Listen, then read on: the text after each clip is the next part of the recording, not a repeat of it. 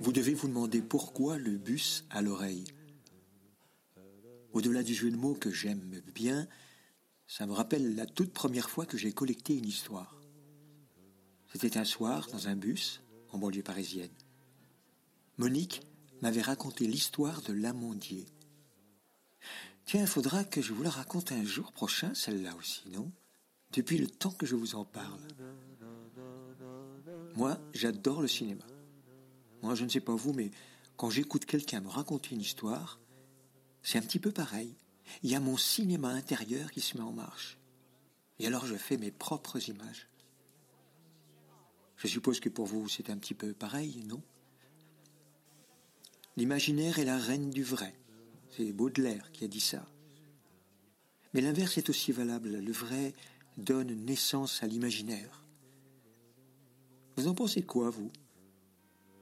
Vous aimez, comme moi, les histoires, les vraies histoires, le réel est aussi fort que la fiction Oui Alors, comme les histoires appartiennent à ceux qui les racontent, mais aussi à ceux qui les écoutent, aujourd'hui je vous amène pour la seconde fois au cimetière de Thiers en région parisienne. Oh, rassurez-vous, les cimetières sont souvent des lieux à histoire extraordinaire, des histoires émouvantes, drôles, des histoires qui nous rappellent notre condition humaine de pauvres mortels, tous égaux devant la mort. Enfin, presque tous. En tout cas, si je vous amène encore là-bas, c'est parce qu'il faut absolument que je vous parle de ce jeune soldat américain mort pour la France en 1944. Non, parce qu'il ne faudrait pas oublier ça non plus. Allez, venez, suivez-moi. On va prendre d'abord le train direction Paris et ensuite le bus numéro 103 et on descendra à l'arrêt cimetière de Thiers. En avant, c'est parti.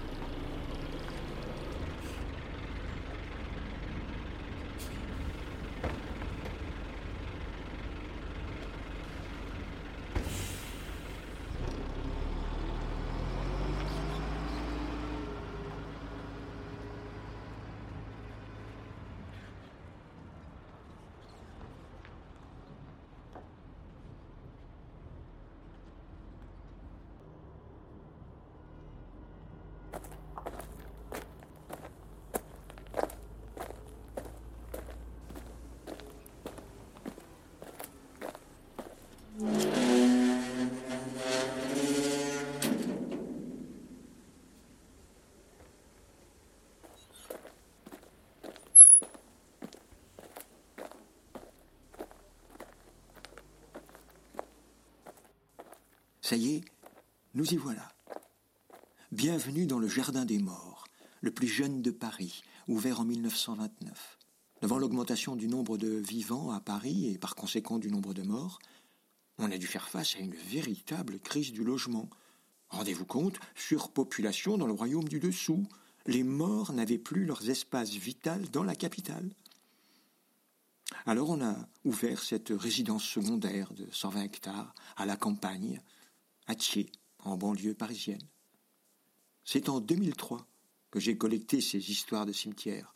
C'était pour l'événement Paris quartier d'été, et je m'étais promené durant plusieurs semaines dans le cimetière avec un badge que je m'étais fabriqué. Jacques, conteur et collecteur d'histoires. Et à force de me voir, le personnel du cimetière m'avait fait confiance et m'avait ouvert leur mémoire, mais surtout leur dossier.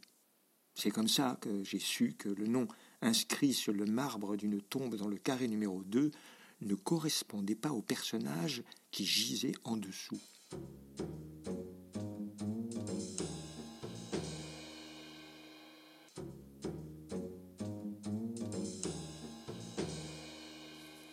C'était à la fin de la Deuxième Guerre mondiale. Avec les deux grandes guerres et maintenant les débarquements des Alliés, la grande histoire était en marche. Et d'ailleurs, vous savez quoi? Elle continue toujours son chemin. Enfin bref. Pourtant, la petite histoire dit tout autant, sinon plus, que la grande histoire, avec sa grande hache.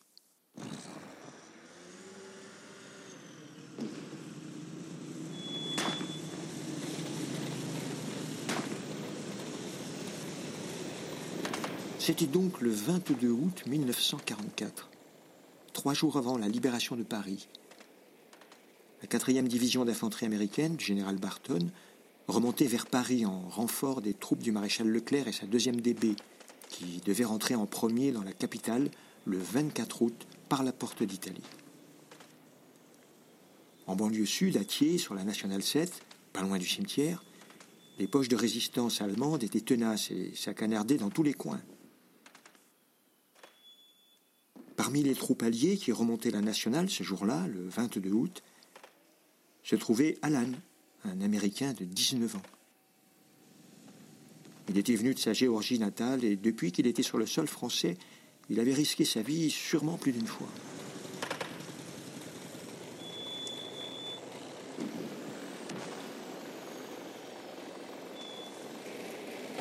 Donc, ce jour-là, le 22 août, avec son équipe d'éclaireurs, Alan remontait la Nationale 7 à la hauteur du cimetière de Thiers en appui des convois de troupes qui roulaient vers Paris.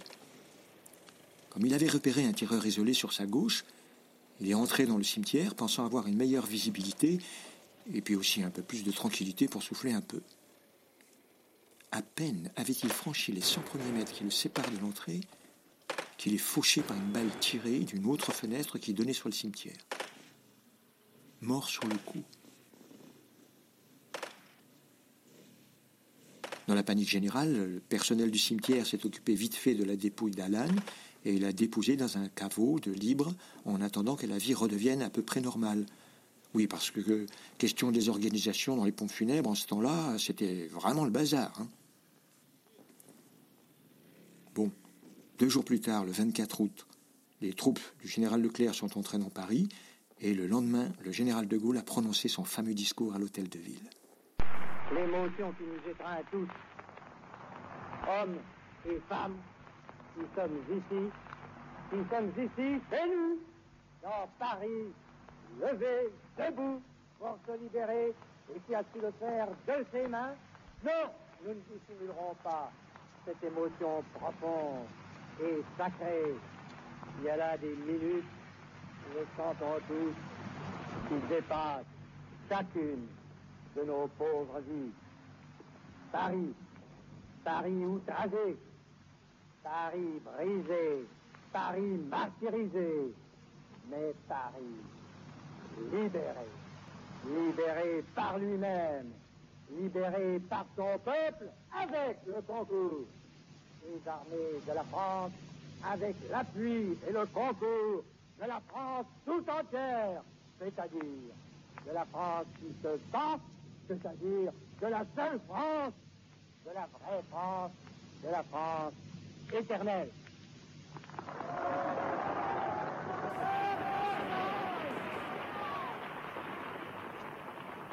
Paris a été libéré, mais la grande histoire a continué sa longue marche. La guerre n'était pas encore terminée.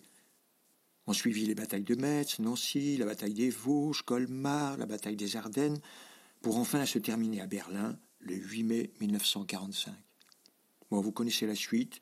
Finalement, les Amerlocs sont rentrés chez eux. Bref, on n'aura fait pas l'histoire.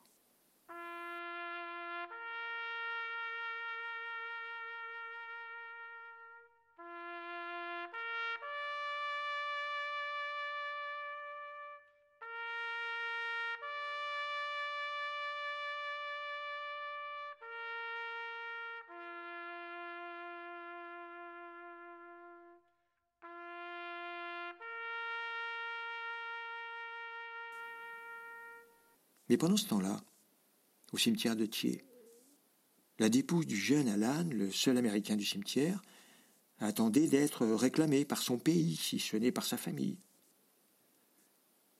Désorganisation complète, complexité administrative, allez savoir. Toujours est-il que pendant des années, personne n'est venu réclamer le corps d'Alan, qui attendait dans cette tombe sans nom. Pas de croix blanche, pas de drapeau, pas de sonnerie aux morts, ni gerbe, ni discours, rien du tout. Mais il n'a pas été oublié par tout le monde. Car pour le personnel du cimetière, il était inconcevable de laisser anonyme le sacrifice de ce soldat. Il fallait témoigner pour Alan et ses 19 printemps fauchés pour la France. Et pendant des années, on a cherché à dénouer cette inconcevable situation administrative. Car c'était ça. C'était surtout et avant tout une histoire de paperasse.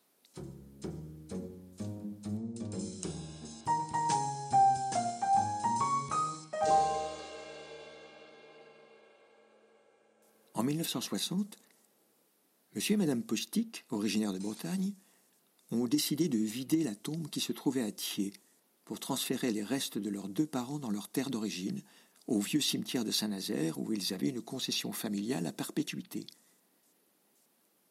Et connaissant l'histoire de ce jeune Américain sans sépulture, à la demande du personnel du cimetière, ils ont alors cédé gratuitement le caveau libéré pour qu'on y dépose le corps du jeune Alan.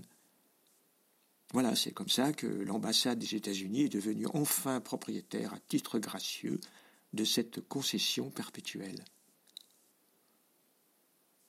Seulement voilà, pendant des années qui ont suivi, rien n'a été fait pour modifier les inscriptions d'origine sur la tombe. Les visiteurs, les, promeneurs euh, lisaient bien sur la tombe les noms et les prénoms des parents postiques, ceux qui avaient été déménagés, mais sans savoir que le corps qui reposait dessous était en fait celui du jeune soldat américain Alan Foster. Et ce n'est pas les petits drapeaux américains posés chaque année sur la tombe le 8 mai qui allaient rendre le souvenir complet de ce jeune héros. Et les personnels du cimetière ont dû encore se battre pendant des années pour qu'enfin cet oubli soit réparé.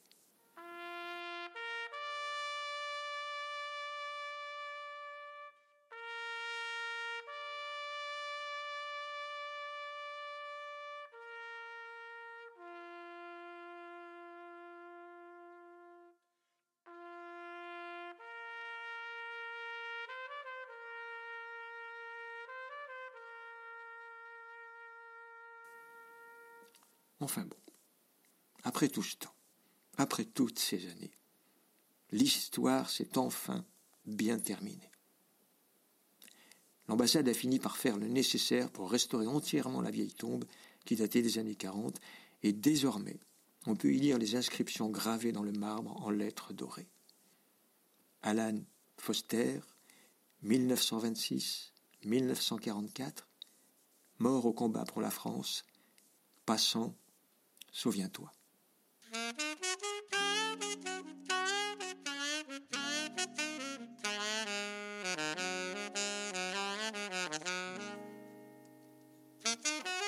En juillet 2002, durant le festival Paris Quartier d'été, j'ai évidemment tenu à partager ce récit que m'avait confié le personnel du cimetière. Et j'ai raconté cette histoire en tout dernier de ma balade comptée au milieu des tombes. Et à la fin, j'ai demandé au public de ne pas applaudir comme on le fait d'habitude, mais de rester sur place un temps tous ensemble et de garder le silence. Ouais, ouais, c'est comme ça que ça s'est passé.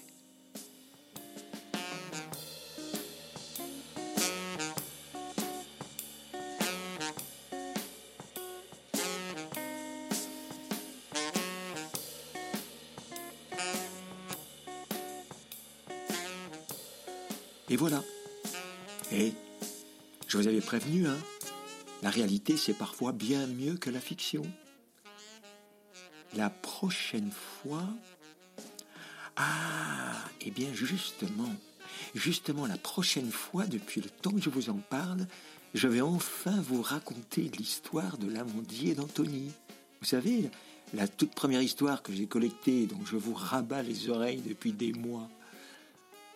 C'est une histoire où il est question de collectif, d'entraide et surtout d'entente. Je ne sais pas, mais j'ai l'impression qu'on en a bien besoin en ce moment de ce genre de thématique-là. Vous ne trouvez pas?